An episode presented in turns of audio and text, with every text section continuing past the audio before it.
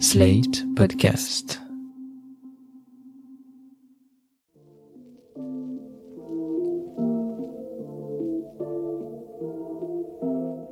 Salut et bienvenue dans New Deal, le podcast Slate Ifri TTSO qui décortique l'actualité américaine en compagnie de Laurence Nardon, responsable du programme USA à l'Ifri. Bonjour Laurence. Bonjour Romain. Alors Laurence, cette semaine ça va très mal pour Facebook. Lundi 4 octobre, la plateforme a été confrontée à la plus grande panne de son histoire, une panne qui a duré plus de 6 heures, privant de tout moyen de communication les utilisateurs non seulement de Facebook, mais aussi bien entendu de toute la constellation Facebook, Instagram, WhatsApp, Messenger, bref, un total estimé à 3,5 milliards de personnes. Les conséquences sont bien entendu néfastes pour les particuliers, mais elles l'ont surtout été pour les entreprises qui fonctionnent grâce à ces plateformes. Cet événement aussi montre le rôle démesuré que joue cette entreprise dans le monde. Or, ces pratiques ne sont pas toujours exemptes de critiques. Et c'est l'autre problème, et celui-là est Maus auquel doit faire face Facebook. Une ancienne cadre de l'entreprise, Frances Haugen, s'est muée en lanceuse d'alerte et elle a rendu public les agissements de l'entreprise, d'abord dans la presse, dans le Wall Street Journal et puis dans l'émission ultra populaire de CBS 60 Minutes, mais surtout dans une audition au Sénat qui a eu lieu le mardi 5 octobre. Et que dit-elle, Frances Haugen? Elle explique que non seulement Facebook n'a pas fait vraiment le nécessaire pour lutter contre la désinformation pendant la campagne de 2020, mais que de manière générale, l'entreprise fait primer ses intérêts financiers sur la santé mentale des adolescents. Bref, lundi soir, l'action Facebook clôturait dans la foulée de la panne à moins 6%, mais tout septembre a été un mois horribilus pour Facebook puisque l'action perd 15% sur le mois. Mais au-delà des mésaventures boursières du titre, ce qui est vraiment menaçant à plus long terme et de manière plus fondamentale pour Facebook, c'est bien les projets de régulation qui sont portés par l'administration Biden à son égard. Alors ma question aujourd'hui, Laurence, Mark Zuckerberg peut-il se tirer d'affaire? Oui, la question des abus commis par Facebook et au-delà par les géants de la Silicon Valley, elle est dans le débat public depuis un bon moment. Sur le plan politique, on parle de ce qui s'est passé en 2020, mais il faut aussi se souvenir du scandale Cambridge Analytica qui date de la campagne de 2016. Facebook avait laissé à l'époque siphonner les données privées de millions de personnes par cette firme Cambridge Analytica pour cibler les électeurs au profit de Trump. Il faut aussi parler de l'impact sociétal sur les troubles de l'attention des enfants qui sont aujourd'hui tous sur une tablette dès leur plus jeune âge, les problèmes de dépression chez les adolescents, vous en avez parlé, et puis bien sûr, en termes économiques, les GAFAM, c'est-à-dire Google, Amazon, Facebook, Apple et Microsoft, sont coupables d'évasion fiscale à grande échelle et d'abus de position dominante sur les marchés. Bref, nos sociétés font face à des problèmes tous azimuts causés par ces acteurs gigantesques qui n'ont aucun compte à rendre aux citoyens et aux élus. Mais on sait que l'administration Biden est arrivée avec des projets importants pour mieux réguler ces GAFAM. Est-ce que vous pouvez nous en dire plus? Oui, alors Biden souhaite notamment lutter contre les monopoles. Il se situe dans la tradition antitrust américaine. Vous vous souvenez du Sherman Act de 1890 et du Clayton Act de 1914, des très grandes lois qui ont cassé les grandes entreprises, notamment la Standard Oil, une entreprise pétrolière qui dominait le marché à l'époque. Il a nommé dans son administration deux responsables qui sont vraiment connus pour leur position antitrust. Lina Khan, qui est devenue présidente de la Federal Trade Commission, la FTC, et Tim Wu, qui est son assistant spécial pour les questions de technologie et de concurrence. Donc, on a vu arriver au Congrès plusieurs projets de loi anti-monopole. Alors, on ne sait pas exactement ce qu'il va en être à la fin.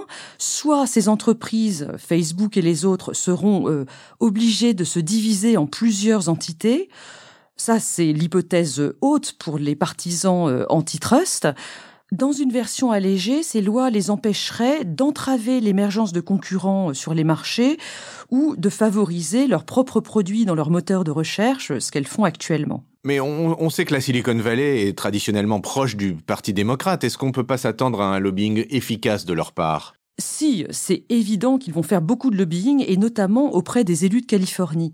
Mais justement, ce qui est intéressant dans la séquence actuelle, c'est que le Parti républicain, qui est très remonté contre les GAFAM parce qu'il considère qu'ils ont été très très pro-démocrates dans la campagne de 2020, eh bien, ils pourraient abandonner leur positionnement très favorable à la libre entreprise pour accepter de réguler euh, ces géants de la tech, alors sur les monopoles, mais aussi sur d'autres sujets. Alors, si je peux me permettre une incise sur les monopoles, le grand argument des GAFAM aussi, et qui est un argument auquel les administrations successives ont eu immensément de difficultés à faire face, c'est de dire, vous pouvez toujours choisir de nous casser en mille morceaux pour briser nos situations monopolistiques, mais ce qui se passera si vous nous affaiblissez, c'est que l'Internet basculera entièrement sous la domination chinoise. C'est déjà le cas pour la 5G, et ça sera le cas pour l'ensemble de l'offre de l'Internet, y compris les sites, les moteurs de recherche, etc. C'est un argument de souveraineté, et c'est un argument évidemment extraordinairement puissant. C'est pour ça qu'il y a des versions allégées de ces lois euh, qui sont à l'étude actuellement. Absolument. Mais refermons cette histoire de monopole et intéressons-nous maintenant à la deuxième grande question qui est celle de l'évasion fiscale. Alors là, il se passe beaucoup de choses au-delà du cadre simplement états-unien, puisque, vous le savez, il y a d'immenses négociations qui sont en cours aujourd'hui dans le cadre de l'OCDE pour mettre en place une imposition des grandes entreprises dans le monde, donc y compris euh, les, les géants de la tech. On parle d'un impôt minimum de 15% qui serait appliqué dans le monde entier à toutes les grandes entreprises, et donc ce serait la fin des paradis fiscaux. Alors, les négociations sont très compliquées, on ne sait pas très bien euh, ce qui va en sortir. Ce qu'on peut dire, c'est que la secrétaire au Trésor américaine, Janet Yellen, est très impliquée dans ce processus et que on en saura plus lors du G20 de Rome qui a lieu fin octobre. Mais alors, puisqu'on parle de négociations internationales, est-ce que l'Europe est présente dans ces débats? Oui, alors absolument, l'Europe est très présente sur ces débats parce qu'elle a pris de l'avance sur un certain nombre de sujets très importants. Alors je vous les cite, il y en a trois. Tout d'abord, sur la protection des données privées, l'Union européenne, vous le savez, applique le RGPD, c'est-à-dire le Règlement général pour la protection des données, depuis mai 2018. C'est pour ça que chaque fois qu'on ouvre une page Internet, on nous demande notre consentement pour la collecte de nos données, on peut refuser. On a aussi le droit à l'oubli et un certain nombre de mesures qui sont extrêmement importantes pour les citoyens. Aux États-Unis, sur ce plan-là, la législation se fait au niveau des États.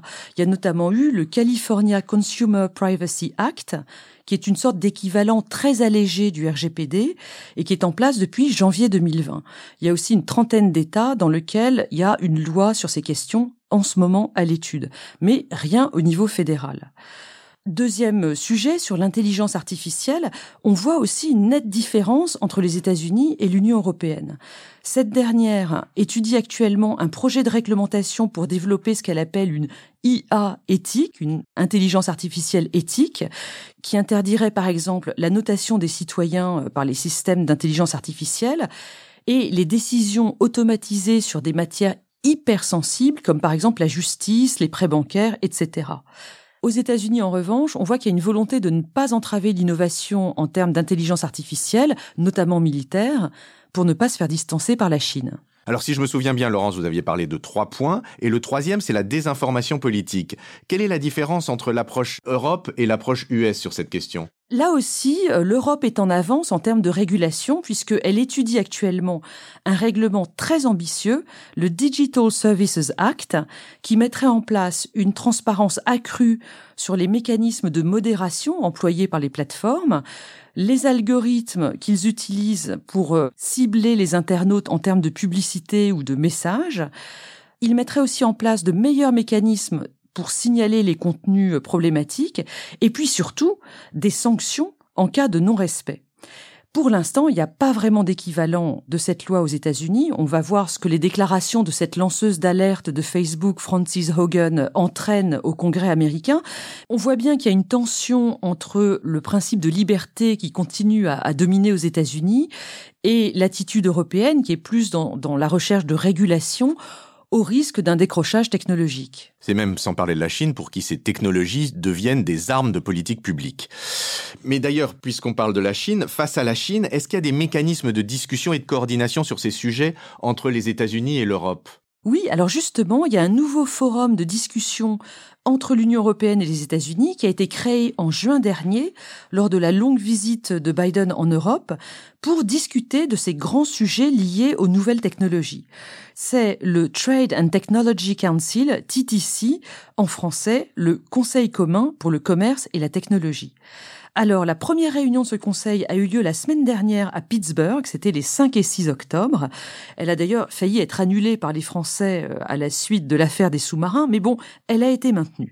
Il s'est agi d'un lancement à très haut niveau Côté américain, il y avait Anthony Blinken, le secrétaire d'État, Catherine Tai, qui est la représentante pour le commerce des États-Unis, USTR, et puis Gina Raimondo, qui est la secrétaire au commerce. Et côté européen, il y avait Margaret Vestager, qui est notre commissaire à la concurrence, et Valdis Dombrovskis, qui est notre commissaire au commerce. La réunion s'est conclue par un communiqué commun qui souligne la volonté de réguler les GAFA, certes, mais surtout, comme vous le disiez, de se coordonner vis-à-vis de la Chine. Mais concrètement, ils ont parlé de quoi? Alors, ce TTC met en place dix groupes de travail sur des sujets euh, donc très divers. Alors, je ne vais pas vous les énumérer parce que c'est trop long et puis en plus, ces sujets se recoupent parfois entre groupes de travail. Ce qu'il faut retenir, c'est que il y a deux groupes qui sont dédiés au contrôle des contenus en ligne et à la protection des droits de l'homme attaqués par les plateformes. Donc là, on va s'en prendre au GAFA, mais que tous les autres, globalement, visent à coordonner l'action des États-Unis et de l'Union européenne vis-à-vis de la Chine on va essayer d'établir des standards communs pour toutes les technologies émergentes, donc que ce soit l'intelligence artificielle, l'Internet des objets ou le blockchain.